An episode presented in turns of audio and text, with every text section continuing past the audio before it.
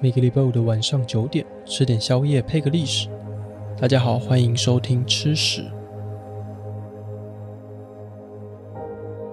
美东时间二零二零年五月三十日下午三点二十二分，SpaceX 与 NASA 合作，成功的将两位太空人送上了国际太空站。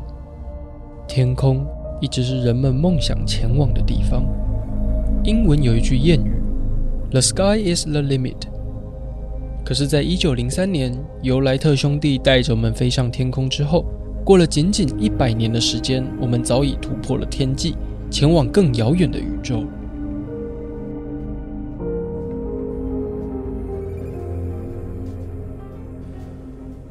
可是，你有想过，太空人到底在外太空吃什么东西？那在外太空吃东西有什么事情要特别注意吗？要知道这些事情之前呢，我们先来了解一下人类探索太空的历史过程吧。Three, two, one, zero, ignition, liftoff of the Falcon 9 and Crew Dragon. Go NASA, go SpaceX, Godspeed, bottom dog. 探索太空不可或缺的交通工具就是火箭，而火箭的燃料火药在七世纪的时候由中国人发明。十三世纪之后，就由阿拉伯人传到西方。可是这个时期的火箭大部分都是用粉状的火药推进。人称现代火箭之父的戈达德，在一九二六年的时候呢，发明了液态火箭。所谓的液态火箭，就是透过加压的方式，然后可以更有效率地使用一些燃料，例如液态氧或者液态氢。时间来到了一九四五年，第二次世界大战结束之后呢，就进入了冷战时期。分别由美国为首的资本主义对抗苏联为首的共产主义。当时两大阵营都拥有大量的核武器，所以只要开战的话呢，就会造成大规模的死伤。所以两边都不太敢轻举妄动，每天就是只敢在那边大眼瞪小眼，或是叫自己家的小弟去人家门口呛个两三句。比较有名的就是古巴的飞弹危机，或者是韩战。那因为两个国家并没有真正在自己的土地开打，所以称之为冷战。冷战期间呢，双方为了证明谁是老大，那每天就在那边喊说：“哦，你最烂呢，你才烂，你最烂无限大，你无限大烂加一了。”就是那种小学生的吵架方式。但他们其实也不只是动动嘴巴，两国也不断的发展军事武器、航太科技、电脑网络技术那些的。其中一项就是我们等一下来聊的太空竞赛。一九五五年，美国总统艾森豪。宣布要在一九五七年的时候发射第一枚人造卫星，结果到一九五七年十月四号的时候，苏联却默默发射了人类历史上第一颗人造卫星——史普尼克一号。Surprise, mother！这个举动彻底震惊了美国，苏联整个把美国的科技往后甩了不知道几公里。但这不代表美国的太空科技落后而已，这也代表美国的侦察能力不足，没有完全掌握苏联的研究进度。默默的就这样被苏联给打脸。同年十一月，苏联又把一只叫做莱卡的狗发射到外太空去。美国一气之下呢，就决定要赶在同一年的年底十二月发射人造卫星，并且开了全国直播。结果在全国观众很兴奋的在电视机前面刷一排爱心或是刷一排汉堡的时候，火箭竟然在全国观众面前爆炸了。呃，在美国的脸还没完全消肿之前呢。一九六一年，苏联就将历史上第一位太空人尤里·加加林送上了太空轨道。我们来听一下当时的声音记录。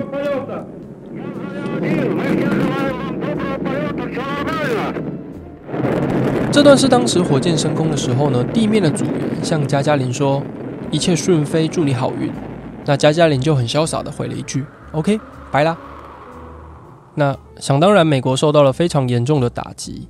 从一九五五年一直到一九六一年，一直以来都输给苏联。所以在一九六一年的时候呢，美国总统甘乃迪就发表了一场重大的演说，表示美国将进行阿波罗计划，不计任何代价，一定要将美国人送上月球。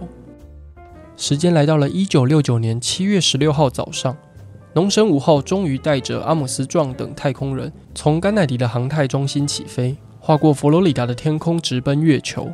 三天之后，抵达了月球轨道。七月二十号，经过一连串的测试之后，阿姆斯壮踏出了太空舱，讲出了经典的那一句话。：“One small step for man, one 从阿波罗计划之后，苏联也尝试要将太空人送上月球，可惜都失败。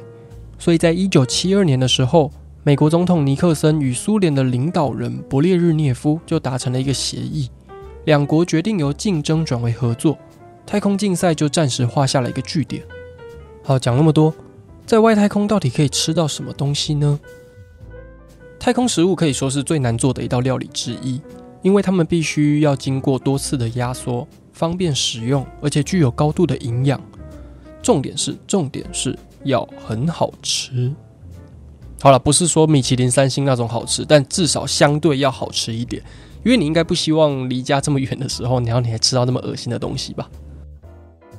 所以在一九六零年代，美国就发展了一个水星计划，就是专门研究如何在外太空吃东西。当时的太空人呢，用吸管去吸取包装内的苹果酱，证明人类是可以在失重的环境中进食、吞咽或是消化的。只是当时的食物呢，是改良自军粮。如果你有机会，可以去问问身边当过兵的朋友，军粮真的是世界上超级难吃的一个食物。但是到了现代，太空食物就变得不太一样了。NASA 甚至设立了一个机构，是专门研究太空食物，而且在地球上的时候，还会先请太空人试吃，而且评分。食物的种类跟我们在地球上吃到的食物差不多，像是布朗尼、芦笋、布丁、咖啡啊这些等等，只是吃的方式有点不太一样。NASA 会将料理好的食物放在一个密封袋里面，要吃的时候呢，就透过机器加热食物，或者是透过一种特殊的机器加水，那水会跟一些干燥的食物混合，就可以直接吃。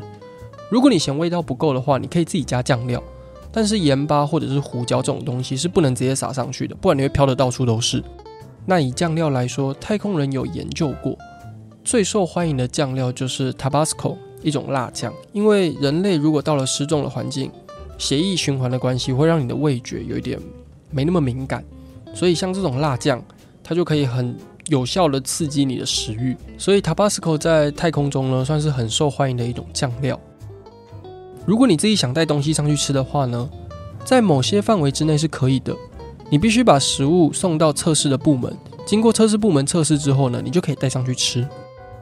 那在外太空吃饭有一些特别要注意的地方，特别是吸管的使用方式。太空吸管是一种特殊的吸管，它旁边有个开关。如果你要喝东西之前呢，你要先把开关打开来。那喝完记得要把开关关上，切记一定要把开关关上，拜托。因为曾经有一个意外，就是有一个太空组员没有把吸管关好，结果热咖啡就这样不小心跑出来，就飘到了指挥官的眼睛里面。通常一天的晚餐，大家都会聚在一起吃，一方面可以提升士气，一方面模仿地球的生活方式，才能让太空人更快的适应太空生活。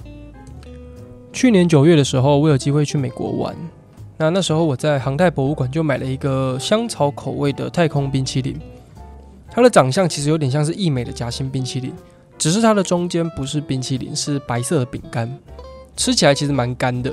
可是如果你混着你的口水的话，它其实就会有一种冰淇淋的口感，然后跟香草口味的冰淇淋吃起来蛮像的，有点像哈根达斯那种味道。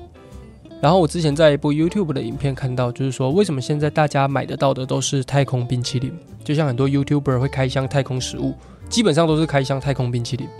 原因是因为太空人大部分都很讨厌吃这个东西，所以这个东西就滞销。可是生产的公司为了把成本赚回来嘛。